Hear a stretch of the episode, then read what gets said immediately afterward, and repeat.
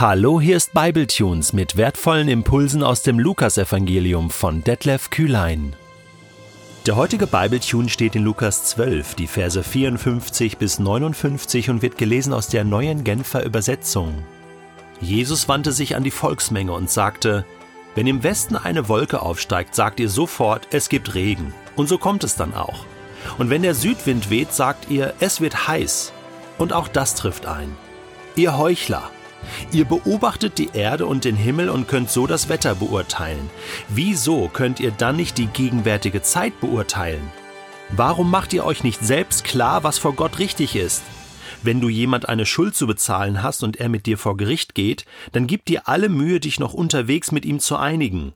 Sonst schleppt er dich vor den Richter, und der Richter übergibt dich dem Vollzugsbeamten, und der Vollzugsbeamte wirft dich ins Gefängnis. Ich sage dir, Du wirst von dort nicht herauskommen, bevor du alles bis auf den letzten Heller bezahlt hast.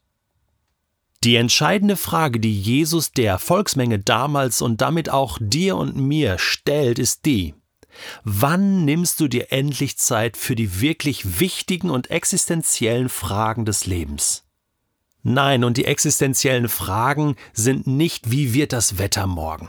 Das wissen wir alle, jeder von uns hat eine Wetter-App, kein Problem.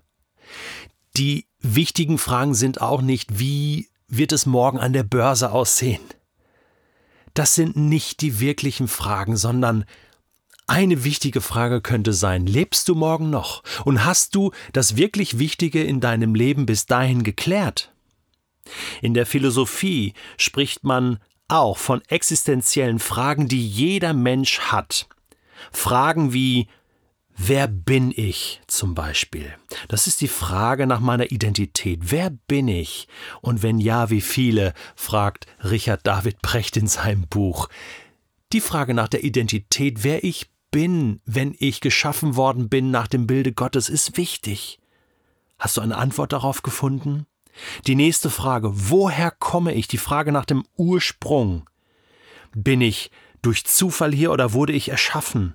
Bin ich ein Gedanke Gottes oder Gedanke des Zufalls? Die dritte Frage, wohin gehe ich? Das ist die Frage nach, nach dem Lebensziel, nach meiner Bestimmung. Gibt es da einen Plan oder ist alles Zufall und Chaos und wahllos?